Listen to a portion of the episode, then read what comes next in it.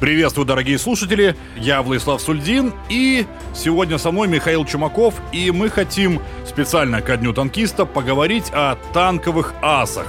Как-то так сложилось, что привычно, когда говорят о танковых асах, имеют в первую очередь ну, немецких танкистов. Э, вот, вот, Миша, как так вышло вообще? Вот мне самому интересно даже. Так, ну, прежде всего, хотел бы всех поприветствовать. Добрый день. Когда мы говорим об асах, вообще даже, наверное, в первую очередь приходят не танкисты, на ум, а летчики, потому что впервые слово «ас» было применено в Первую мировую еще и именно по отношению к военным летчикам, которые в совершенстве владели искусственным пилотированием воздушного боя и так далее. Ну, а э, вот маленькая как... ремарка, «ас» – это значит туз, эйс. Да, да, да, да, да, да. Вот, эйс по-французски именно ас, то есть э, по-английски эйс, по-французски ас, вот, туз, и вот как приобрело значение как первый в своей области. Если уже говорить о Второй мировой войне, то к э, асам-летчикам тогда добавились еще и асы-танкисты. То есть, что такое ас-танкист? Это может быть либо как э, танковый командир, талантливый, который мог организовать искусство боя, либо как э, ну, танкисты-снайперы, которые уничтожили достаточно большое количество танков. Ну, то есть ты хочешь сказать, что не обязательно вот в асы записывали того, кто настрелял э, приличное количество противника, а в том числе тот, кто организовывал настрел. Так да, тот, кто, кто руководил боем. Потому что там, допустим, э, это вот особенно там у западных союз, вот у, у наших союзников, значит, Запада, то есть было, то есть э, человек, руководивший подразделением и лично принимавший тоже участие в бою, вот его там подразделение, там рота, допустим, там настреляло большое количество танков, ну, собственно, он как руководитель тоже, в общем-то, ас. Ну, мы там чуть позже, наверное, поговорим. Слушай, ну вот у меня, кстати, да, вернемся к немцам. У меня вот такой вопрос. Я вот знаю, что летчики асы немецкие, э, ну, очень часто, ну, мягко говоря, преувеличивали свои победы. Мне вот почему-то кажется, что с танкистами похожая история, да? Да, тут, тут в общем-то, схожая абсолютно ситуация. Но мы не можем обвинять огульно, что они там специально завышали там счеты, далее, хотя, может, некоторые и специально. Просто если мы откроем вот список асов э, Второй мировой, танкистов именно, и посмотрим э, количество уничтоженной бронетехники, уничтоженных танков ими, на первом месте, конечно, стоят именно немцы. То есть там у них счет идет за сотни, даже за две сотни и так далее машин уничтоженных. Я так думаю, что здесь дело в следующем, поскольку учет как таковой, то есть вот строгий учет задокументированный, не велся ни у немцев, ни у наших особо. Записывались в уничтоженные машины то есть все машины подбитые на поле боя. То есть вот он выстрелил, попал в какую-то машину, обездвижил танк, допустим, там сбил гуслю с него. Танк отремонтировали тут же во время боя, пустили его обратно, значит, в сражение. Но танкист, немец, допустим, себе его уже записал на счет как подбитый. У них, в общем-то, у немцев был единственный критерий, как бы это офицерская честь. То есть, ну, как в том старом анекдоте, например, на слово И тут мне как поперло, да? Да, да, да, да. То есть, это может быть и не со зла. Он просто записывал все подбитые машины, считал. А то, что там некоторые из них были отремонтированы и после опять вступили в строй, ну, это уже вопрос другой. Ну, а критерии подбитости каждый определял себе сам, видимо. Ну, собственно, да.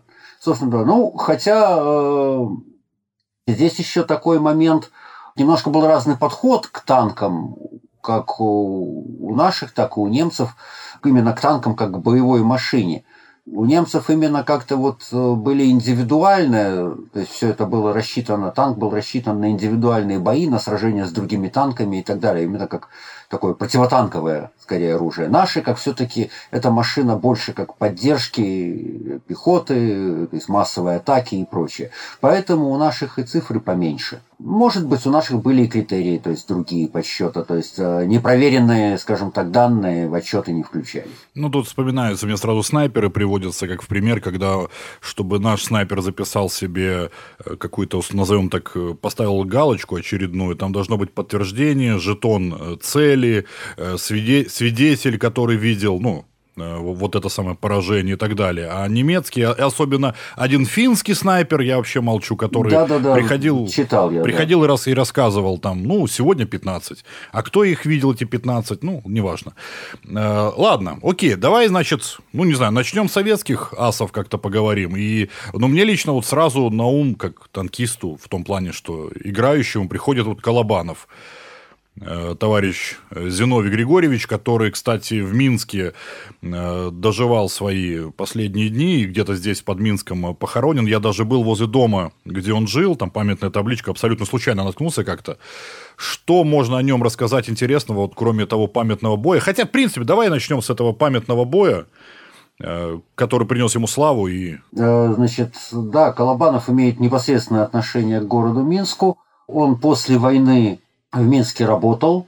Насколько я помню, это именно на тракторном заводе официально, ну, то, собственно, занимался, опять-таки, ремонтом боевых машин. То есть к танкам это уже имел отношение. Он спокойно дожил до пенсии, в Минске же и умер, вот, достаточно уже преклонных годах. Вот, и похоронен он на Чижовском кладбище. В общем-то, его могилу достаточно легко найти, если кто-то вот желает, то есть отдать как-то вот честь, долг памяти выдающемуся танкисту, в общем-то, всегда может посетить место его упокоения. Подвиг э, Колобанова вошел, кстати, в книгу рекордов Гиннесса. Угу. Произошло это 20 августа 1941 года. В чем состояла суть подвига? Ну, если кто-то не знает, я вкратце. Колобанов э, на танке КВ, руководя, значит, ну, скажем так, там не один был танк КВ, значит, ну, в том числе и танк Колобанова тоже. То есть он таким звеном танков руководил. Скажем так, из засады уничтожил целую колонну фашистской бронетехники. Пять танков, вот, которыми он руководил, рота, тогда он был в звании старшего лейтенанта Колобанов, значит, они все вместе уничтожили 43 немецких танка, 22 из них было подбито в течение получаса. Это объяснялось тем, что Колобанов выбрал очень грамотную позицию, э, подобный подвиг потом повторялся и другими танкистами. То есть, что он сделал? По, шоссе, по дороге шла по шоссе шла колонна немецких танков, были уничтожены головные и замыкающие машины, после чего, значит, колонна оказалась заперта на дороге, и Колобанов со своими танками ее благополучно расстрелял. А в дальнейшем он отличился? Я вот просто вот честно даже не в курсе. А в дальнейшем, значит, он был ранен довольно скоро после этого вот боя памятного. Значит, очень долго реабилитировался и, насколько помню, на фронт вернулся уже к концу войны только. Ну и больше как бы ничего такого значительного вот, с точки зрения танкового аса, значит, э, не совершил. То есть спокойно пережил войну и после войны работал, как я уже говорил. И вот возникает один такой у меня вопрос. Угу. А вот Колобанов за один бой всего настрелял, ну, приличное количество противника, танков противника. А некоторые танкисты, как Лаврененко, например, они э, свой результат э, набивали в течение многих-многих боев. И вот возникает резонный вопрос, кто из них больше ас? Ну, тут смотреть, э, тут, э, скажем так, надо для себя, в общем-то, как бы понимать, что считать подвигом. Разовую какую-то акцию, которая результат какой-то большой да, принесла. Или собственно, в течение всей войны вот, то есть там накапливался счет. Кстати, большинство вот именно советских Э, танкистов асов, это не э, в одном бою уничтоженные машины, вот количество, а в течение какого-то периода, то есть в одном бою одна, в другом две, то есть это суммарный счет уничтоженных машин. Что касается Лаврененко, ну немножко некорректно говорить, что в течение там всей войны, потому что Лаврененко э, погиб, в общем-то. Ну, я не это имел в виду. В 41, в 41 году, то есть он на начальном этапе. Но он в нескольких, в нескольких боях он отличился все-таки. Да, в нескольких боях, то есть вот именно на начальном этапе войны, скажем так, вот данным, общим данным, который читал, на его счету, то есть не менее 47 уничтоженных танков было. Это к тому моменту, когда ему, э, когда он был представлен званию Героя Советского Союза в 41 году. Но, к сожалению, он героя так и не получил, потому что погиб в бою. Это за сколько он боев э, сумел столько насчитать? Это за два с половиной месяца. С октября по декабрь 1941 года. Ну вот я называл цифру 47 уничтоженных танков. А вообще общая цифра, вот по другим данным, 52 немецких танка, но это уничтоженных и выведенных из строя, потому что, ну, вот как мы уже говорили начале, что ну, не все машины можно было считать уничтоженными, некоторые из них ремонтировались и опять входили в строй. Но опять вот. же, Но... вот, скажем честно, на поле боя, ну как ты поймешь, уничтожен танк или выведен из строя? То есть далеко не всегда можно понять. Да, ну вот это вот подтвержденные, скажем так, данные, которые Лаврененко включал в свои вот ну, отчеты, это как называется, рапорты, 52 машины, то есть 52 танка. Но это при том, что в одной из самых горячих фаз да, значит, войны. он участвовал в 28 танковых боях. Лаврененко, вот это вот количество уничтоженных танков, это за 28 боев. А, Причем сам при этом трижды горел танки, то есть его трижды поджигали его танк. Но это, кстати, это вот танк, это не считая другой техники, там, очевидно же, другая техника тоже уничтожалась. Но, но, но он на, на три четверки дрался, насколько я да, помню. Э, да, 34-ка. Лаврененко считается самым результативным советским танкистом асом именно по совокупности за очень короткий период времени то есть уничтожено максимальное количество танков. Этого результата среди советских танкистов не достиг никто больше. А как в советской армии было с инклюзивностью? Инклюзивность это имеется в виду что? Но это имеется в виду женщины. Ну, я просто прекрасно... Вот мы сейчас с тобой говорили, у меня вдруг так вспомнились картинки, э, ну, о том, что были как минимум... Не то, что даже женские экипажи, но командиры танков женщины точно были. Командиры были, и мехводы были. Вообще в советских танковых войсках за период войны было около 30 женщин-танкисток, чуть больше 30 как минимум 33. Вот э, есть сайты специальные в интернете, то есть вот судьба 33 вот точно задокументировано 33 советских женщин-танкистки. Это э, не только командиры танков, из них офицерами было 11 из 33, причем танковое училище окончили только трое, то есть остальные были как бы вот самоучки на поле боя, то есть получавшие. Слушай, та, там, там же я вот, вот сейчас не вспомню, это вот стыдновато, конечно, вбрасывать так информацию, но я, я помню историю о том, как какая-то женщина, грубо говоря, купила себе танк э, и, и дралась на нем какое-то время, правда, по-моему, погибла в итоге. Да-да-да, это речь идет, я так понимаю, о Марии Октябрьской. Она э, действительно, после гибели мужа, а, муж у нее тоже воевал, фронтовик, полковой комиссар был, такой Илья Федорович Октябрьский. Вот, он в 1941 году погиб в одном из боев на Украине, на начальном периоде войны.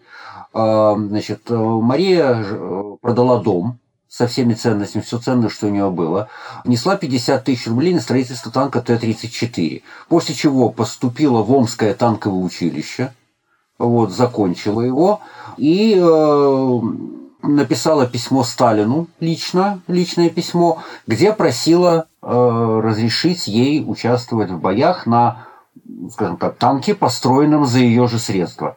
Вот. И Сталин разрешил, то есть он э, прислал ей ответ – что ваши мечты, то есть ваши желания исполнятся. И а она там, возглавляла... Там, там танк именной какой-то был, или я ошибаюсь? Да-да-да, то есть она не возглавляла, точнее, значит, она входила... Да, танк назывался «Боевая подруга». Угу, да. Ну, вот, значит, э, даже сохранились фотографии этого танка. В экипаже было трое мужчин и механик-водитель Мария Октябрьская. И насколько успешно она вела боевые действия? То есть... Ну, то есть асом ее, конечно, назвать трудно, потому что там именно таких, она все-таки механик была. Вот, но ее экипаж, вот, допустим, вот ну, случаи вот какие.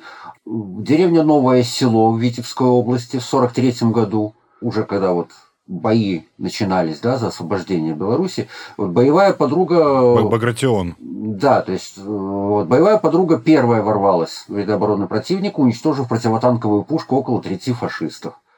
Ну, то есть э, они просто воевали. К сожалению, в 1944 году, тоже в Витебской же области, э, Э, значит, танк был, боевая подруга была подбита, танк был подбит. Механик Октябрьская пыталась под огнем противника устранить повреждения, но была ранена осколком разорвавшейся мины. Вот. И э, ей делали операцию, наградили орденом Отечественной войны первой степени, но, к сожалению, реабилитироваться она не смогла, здоровье ухудшилось, и в марте 1944 года она скончалась. Вот, была похоронена в Смоленске в сквере памяти героев, вот сейчас расположена ее могила. Но, тем не менее, танк продолжал воевать. И танк «Боевая подруга» дошел до Кенигсберга. Правда, это была уже не совсем та машина. То есть машин э, танки «Боевая подруга» подбивали трижды, но переда- имя передавалось «Боевая подруга» с другим танком, следующим, и это был уже четвертый танк, который вошел в Кенигсберг с этим именем.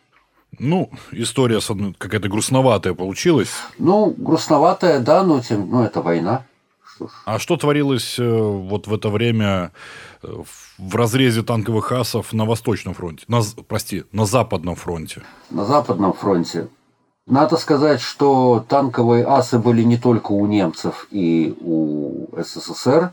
Среди наших западных союзников можно тоже, в общем-то, назвать несколько. Там, там, там, там же, по идее, там, там же в, в, в Африке была достаточно ощутимый, ну, по крайней мере, в плане масштабности ну, маневры. Если говорить про Африку, это тут же вспоминается английский танковый ас Норман Плау.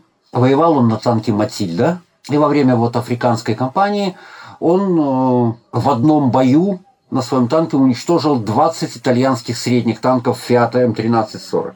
Вот тоже такое разовое, как бы, это не по совокупности счет, это уничтоженные в одном бою.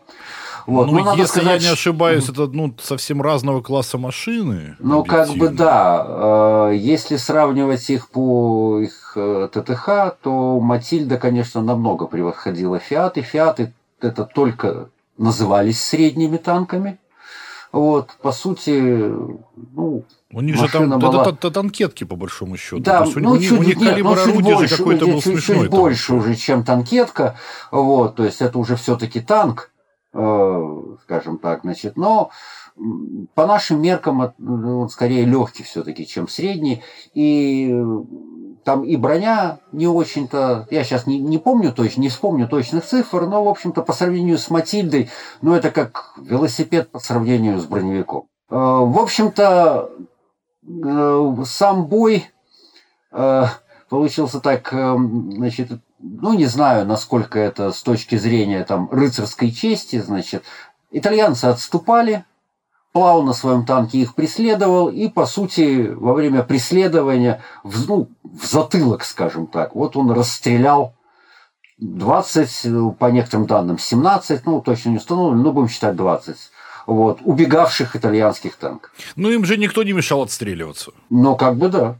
А, опрокинул и Я, так, под, и, я так подозреваю, и, что и, отстреливаться им было бесполезно, потому что, учитывая э, толщину брони, брони Матильды, особенно лобовой, то есть, ну, собственно, это было как словно дробина. Ну, с другой стороны, то, что мы выше говорили о подвиге Колобанова, там тоже были танки гораздо ниже классом. Колобанов воевал на КВ, поэтому... Там, значит, там, пушки, вторые, там вторые, наверное, пушки, были... Пушки, там в основном Панцер-2, по-моему, вот несколько Панцер-3. Вот, и их орудия э, просто КВ ну, по крайней мере, башню и лобовую броню КВ просто не пробивали. А, я так сейчас вспоминаю, что там, по-моему, где-то есть фотографии вот как, как раз-таки того танка КВ, э, и там видно, что просто... Да-да-да, он весь, весь, весь в рикошетах. В кавернах самых, вот эти, как да, оно правильно вот. называется, эти вот...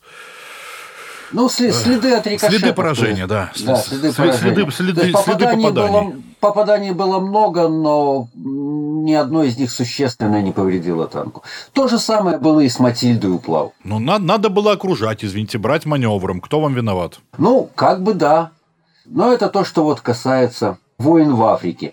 Э, что еще можно вспомнить? Ну, во время высадки в Нормандии тоже было несколько вот танковых подвигов со стороны союзников. Здесь можно вспомнить э, э, американца Пула, Лафаэта Пула, вот, который э, считается вот у американцев самым результативным танковым асом. За 80 дней боев в Нормандии он принял участие в 21 танковой атаке, в 21 бою во Франции и в Бельгии, подбил лично на своем танке не менее 12 танков ИСАУ, а всего уничтожил 258 единиц техники, среди которых были бронемашины, автомобили, там, пушки и так далее. А на чем он дрался? А он дрался на Шермане. Ну, как бы да, было бы странно, если бы на чем-то другом я... Да, да, да, да, да. М4, М4 Шерман из первого взвода третьего батальона 32-го бронетанкового полка 3-й бронетанковой дивизии. Вот, вот это их, э, с их стороны, стороны союзников, самый результативный танковый ас. То есть, значит, вот 12 ну, по другим данным, 15 танков и 258 бронемашин и автомобилей. За, 8, за 80 дней. Вот хорошо бы список этих танков, моделей посмотреть, просто вот даже интересно, что там были. Это все-таки конец войны уже, там могли быть какие-то уже и вандерваффе. К сожалению, таких сведений нет, да, то есть там э, могли быть, ну, наверняка были пантеры, потому что Шерман, в принципе, вполне на равных сражался. По крайней мере, с пантерами точно, я думаю, что и с первыми тиграми тоже. В качестве примера вот можно привести еще одного там же и Фердинанды уже были, кажется, ну, в ассортименте могли быть представлены. Ну да, но Фердинандов было не так много. Э, вот можно привести, кстати, вот насчет э, Шерманов, э, значит, противостояние Шерманов и Пантер, канадца по фамилии Генри, лейтенант Генри. К сожалению, я не знаю... Не его, о Генри? Нет, не о Генри, Нет, к сожалению. Глупая шутка, него... но, но мне захотелось. Г ГК. Генри, я не знаю его полного имени, лейтенант Генри. Про него не очень много сведений, но он примечателен чем? Что в одном бою его экипаж уничтожил сразу пять пантер. Причем э, шести выстрелов. Вот, вот звучит классно, а можно почитать журнал боевых действий с подробностями этого боя? Ну, есть... подроб, подробности так вкратце э, я читал э, отчет, есть на англоязычных сайтах э, отчет об этом бое, то есть и про лейтенанта Генри там рассказано среди всего прочего. Значит, дело было во Франции, возле города Сент-Маньон-Оре. К сожалению, мы знаем не всех участников этого боя, фамилии только вот самого командира танка Генри и его командира орудия Чепмана, рядового Чепмана. Получилось так, что «Пантеры» из 12-й танковой дивизии Гитлер-Югент, 12-й танковой дивизии СС Гитлер-Югент, контратаковала, и когда э, союзники открыли по ним огонь из противотанковых э, орудий, они развернулись с лобовой броней к орудиям, ну, потому что самая неуязвимая часть, ну, да, самая прочная у «Пантеры». Вот. И, соответственно, подставили борт прибывшим на место боя Шерманом. Огневой мешок получился? Получилось, что значит, э, Шерманы, вот, которыми командовал Генри, они зашли сбоку, с фланга, вот, и как в тире расстреляли. В отчете было написано, что э, подождали, пока значит, пантеры выстроятся как утки в ряд, и с дистанции одного километра с фланга расстреляли. Но это, но, есть... но, но это сродни маневру огневой мешок, который советские войска ну, использовали. Как бы, как, как бы да. А, семь пантер было уничтожено в результате вот этого вот огневого маневра, вот э, стрельбы с фланга. Значит, э, из них пять Пантер на себя записал экипаж Генри. Вот, собственно, причем это было в считанные минуты, то есть это был буквально молниеносный бой. Ну, если учесть, что было потрачено э, практически чуть ли не по одному выстрелу на танк, ну, вот, бой действительно очень произошел очень быстро. Э, оставшиеся пантеры и уцелевшие экипажи э, с подбитых танков отступили, ну и, собственно, в общем-то, на чем бой и закончился. Больше про лейтенанта Генри, собственно, ничего не известно, но вот такой вот маневр, в общем-то, может, его и нельзя назвать таким уж танковым асом, но, тем не менее, это была грамотно выстроенная позиция и грамотно проведенный бой. То есть, с точки зрения командира, он молодец. Слушай, а вот чем таким отличился Абрамс, что в честь э, его уже названа вот линейка вот их прославленных американских танков, уже современных, ну, относительно современных. Вот. Mm. Просто про, Крейтон... про, про, про, про Пула вот ты ну, уже да, рассказала. Да, да. Вот, а что с товарищем Абрамсом? Крейтон Абрамс, да, в честь которого назван танк М1 американский.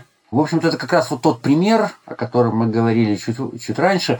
Вот, это не столько ас-снайпер, сколько ас-командир. То есть это мастер танкового боя и именно талантливый командующий танками. Он был одним из тех, кто организовал танковый прорыв от нормандского побережья. Его танки дошли аж до Рейна, спасли там окруженную немцами десантную группу и так далее. Вот. На счету всех вот танков, которыми командовал Абрамс, записано около 300 единиц техники. Ну, правда, по большей части это не танки, а ну, там, грузовики, бронетранспортеры, вспомогательная техника. Количество подбитых танков среди вот, частей Абрамса, вот частей, которыми он командовал, около 15, но из них 6 числится лично за ним. А, а это вот сколько под его командованием было машин? Абрамс командовал э, танково-пехотной группой в Нормандии. Э, танково-пехотная группа – это один-два танковых батальона и столько же батальонов пехоты им приданных. Э, если посмотреть цифры по американской армии, батальон в американской армии – это не менее 50 единиц боевой техники, плюс э, а и всего где-то около 600 человек состава. То есть, если он командовал двумя танковыми батальонами в этой группе, то это около 100 танков. Даже если одним батальоном, все равно это ну, достаточно много. Достаточно много. Поэтому, собственно, вот э, если лично Абрамсу приписывают да, 6 уничтоженных вражеских танков, то вот возглавляемому полку группе значит, 300 единиц немецкой техники, включая вот 15 танков, там 200 с чем-то бронетранспортеров, 75 э, орудий и так далее. То есть, э, то есть около, около 300 единиц техники всего. 15 танков из них и 6 лично на счету Абрамса. Кстати, про Абрамса интересно Э, фраза есть. Считается, что Паттон однажды сказал, меня считают лучшим танковым командиром в армии, но у меня есть ровня, это Эйп Абрамс. Правда, Абрамс э, всю жизнь свою отрицал, что Паттон такое говорил, но тем не менее цитата ходит по воспоминаниям и историческим книжкам. Ну вот это мы, получается, упомянули вот э, СССР, США, канадских, британских ребят. Э, кто-то еще где-то из других стран вот, союзных отличился? Кстати, про британских ребят еще можно было бы вспомнить. Был такой у них ас, ну как ас, танкист Уилфред Харрис, Слушай, давай, а, давай слово ас отложим, мы будем говорить про да, танковых да, героев. Танкист, танкист, да, герой танковые герои. Вот, вот Уилфред Харрис. Со, вот, со, со, со старта, получается, извините, слушатели, дорогие наши, э, неправильно была задана тема, мы говорим про танковых героев все-таки уже. Тут по ходу разговора выяснилось, что характер беседы поменялся. Продолжай, пожалуйста. Да, да, да. Так вот, вот этот вот танкист Уилфред Харрис, значит, его вот можно сравнить э, с лейтенантом Генри, о котором мы говорили выше, с канадцем. Э, Харрис это англичанин. На счету его э, Шермана, светлячка Фаерфлая, вот, тоже пять пантер. Это было в бою недалеко от Сюли-Сюрсель во Франции. Пять пантер были уничтожены тоже с одного выстрела в одном бою данным экипажем. То есть, э, ну, так что вот то, то, что мы говорили про лейтенанта Генри, как бы это был не единичный случай. Вот. К сожалению, обстоятельств боя я не нашел, но я думаю, что было что-то, наверное, наподобие. То есть, скорее всего, с фланга. С фланга или с заход тоже. Вот. Что касается других стран, ну, прежде всего необходимо упомянуть такого знаменитого танкиста, которого наши игроки, наверное, знают, француза Пьера Биота, который в сороковом году во время боев за Францию, в общем-то, отличился. Он командовал ротой танков Шар Б-1 БИС. И во время боев, вот, скажем так, в его подразделения были атакованы авиацией, часть танков вышла из строя, некоторые поломались, потому что Б-1 была, ну, не очень, скажем так, надежная машина, громоздкая достаточно, такая скажем так, уже устаревшая к тому времени. Вот, в конце концов, в результате вот таких вот событий Биот, он был в звании капитана, остался только со своим собственным танком. Один танк у него остался. И он, в общем-то, предпринял отчаянный такой маневр. Он решил атаковать. Напал он на восьмой танковый полк, где на вооружении в основном состояли танки «Панцер-3». Угу. Вот. Значит, вот он благополучно расстрелял их из башенного орудия своего танка Б-1 под прикрытием дыма, пыли, вот огневой, это, ну, такой вот, огневой дымовой завесы, вошел в деревню и, в общем-то, по деревне прокатился, как асфальтовый каток. Пушки танков «Панцер-3» с 37 всего миллиметров 60-миллиметровую броню французского танка не пробивали. Ну, скажем так, вот танк в одиночку захватил деревню, уничтожил, значит, э, несколько танков. Потом, может быть, сейчас я число скажу, значит, точно скажу. Большое количество достаточно пехоты. Вот, после чего, значит, французская пехота в контратаке вошла тоже в деревню, смогла ее отбить. скажем так, то есть выбило немцев из деревни. Я что-то упустил. Какой это был год? Это сороковой год. А, ну то есть, вот, а, собственно а говоря... вот, и, вот и цифры. Значит, э, вот э, в одиночку воевавший бьет вот в, этой, в бою в этом, значит, всего уничтожил 13 немецких танков, 11 Панцер-3 и даже 2 Панцер-4. Мгм. Плюс два орудия. Вот. В бою э, вот так же, как было с Колобановым, так же, как было с Плау, с Матильдой, его танк получил 140 попаданий, но ни один снаряд броню не пробил. Ну, панциры четвертый уже могли, мне кажется, его нормально. Но Ну, я думаю, что Панцер 4, возможно, он не дал возможности, скажем так. Может, они в него просто не попали, скажем так. Ну да, обстоя- там подробных обстоятельств все-таки, Вот. видимо, а, нету. да, да? пушки Панцер 3, то есть не пробивали. Э, Значит, э, что еще можно сказать про Биота? За этот бой он был награжден орденом почетного легиона, военным крестом, но, собственно, его подвиг, к сожалению, ничего не изменил в общей вот этой кампании военной. Франция потерпела поражение, Биот был ранен, попал в плен, содержался в лагере на территории Польши. В 1941 году, в начале 1941 года совершил побег, перешел границу СССР, там попал в лагерь. Ну, это уже превратности войны, как возможно шпион. Но с началом войны он был назначен главой миссии «Свободная Франция» в СССР. Ну и после переправлен в Великобританию и участвовал в освобождении Франции. А, ну то есть, собственно говоря, этот лагерь-то э, страшный со- советский лагерь, он недолго там был, разобрались. Недолго, и- недолго, потому что он попал э, в феврале 41-го, перешел границу СССР и попал в лагерь, а в июне уже началась война, ну и, собственно, союзники были нужны, как бы, и поэтому там разобрались и, в общем-то, выпустили. Тем более, я так думаю, что бежавшее в Англию французское правительство хлопотало. За него, я так подозреваю. Ну, если они были в курсе. Ну, и конечно. да, да, и, ну, я, я думаю, что да. Окей, и кто еще у нас из таких вот, может быть, ну, малоизвестных или известных ребят? Ну вот тут упомянулось, что вот упомянули, что Биот содержался в лагере на территории Польши. Его, что это вот его личный подвиг, скажем так, ничего не изменил в общей значит, си- ситуации в компании французской. Вот. Можно вспомнить и польского Давай. выдающегося танкиста по фамилии Орлик, тоже игроки, я думаю, фамилию должны знать. Полное имя Роман Эдмунд Орлик. Выдающимся в его подвиге является то, что если все остальные вот, танкисты, о которых мы говорили, воевали на танках, вот, ну, там разных э, средних э, там, танках, разные там, степени надежности, скажем так, и разных классах, то э, Орлик воевал на танкетке. Он воевал на танкетке ТКС, которая была вооружена 20-миллиметровой автоматической пушкой всего-то. Слушай, я вот вспоминаю, в музее я видел вот какие-то танкетки, там же буквально на, на двух человек, ну, больше двух, наверное, то не влазит. Ну, по сути, да. То есть, э, ну, скажем так, э, если сравнивать танкетку с танком, это ну, как сра- сравнить, то есть, машину-инвалидку, на которой ездил Маргунов, да, в фильме Мгм. «Операция», и, ну, не знаю, там, с Мерседесом. Ну, приблизительно вот так же вот сравнение будет. Вот. э, То есть, это, это не танк, это, скажем так, механизированный, ну, чаще пулемет, ну, ре- реже автоматическая пушка, вот, на гусеницах.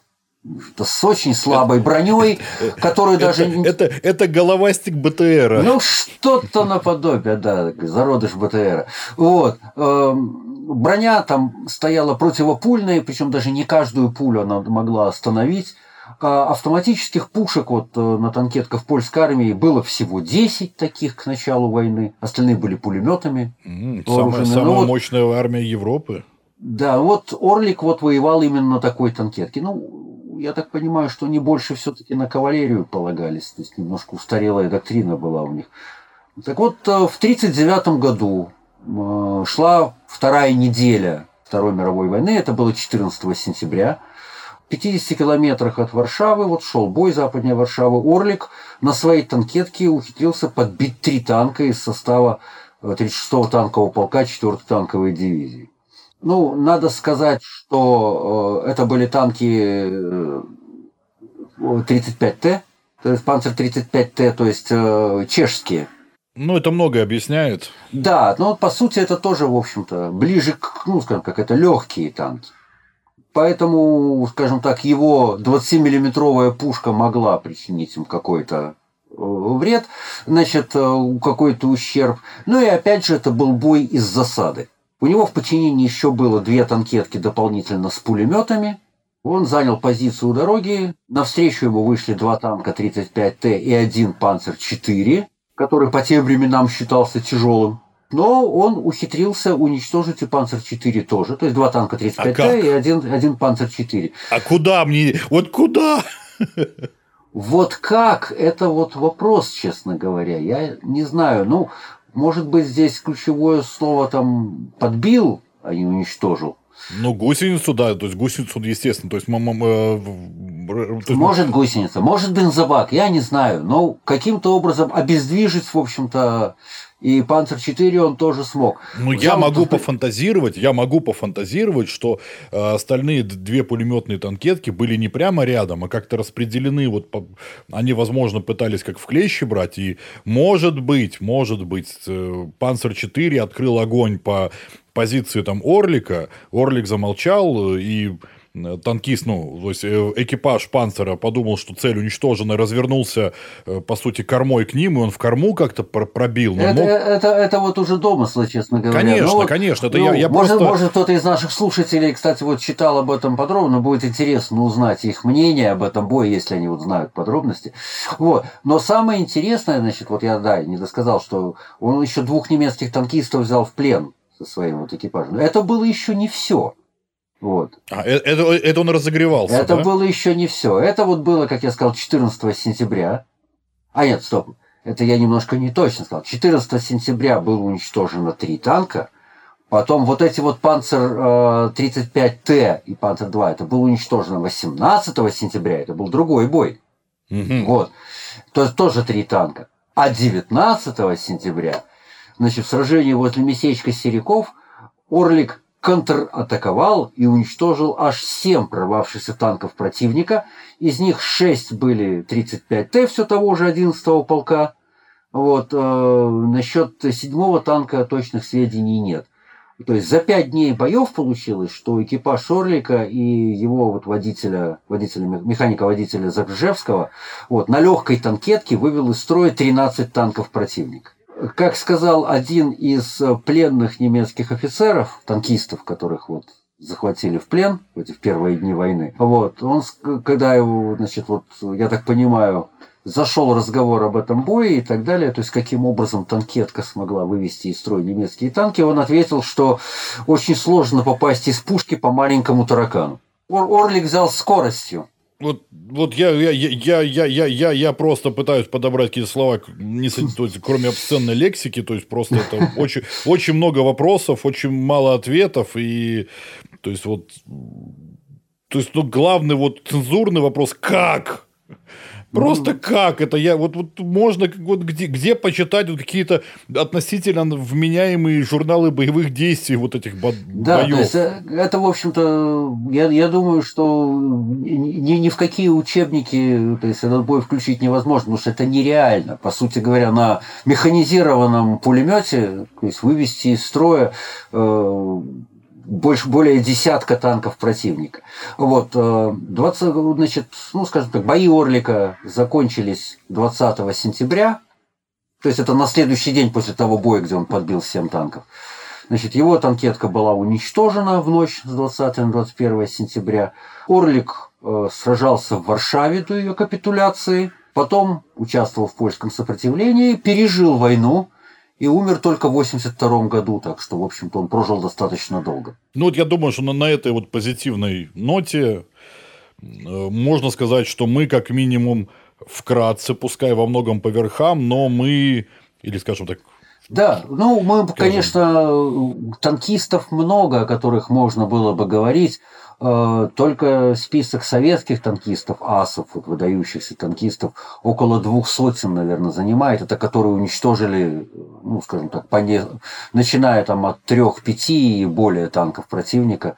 Вот, э, поэтому можно много говорить о о танкистах. Вот. Но время нашей передачи, я так понимаю, не безгранично, поэтому мы так вот ну, самыми примечательными, наверное, на мой взгляд, вот ограничимся. Если у наших слушателей будут какие-то вопросы или предложения рассказать о ком-то конкретно, я думаю, что мы всегда можем вернуться к этой теме. До свидания всем слушателям. А, я думаю, что мы не в последний раз с вами встречаемся в наших подкастах. Следите за нашими подкастами, я думаю, это будет интересно. Мы будем рады рассказать вам о каких-нибудь замечательных событиях Второй мировой, о танках, о людях,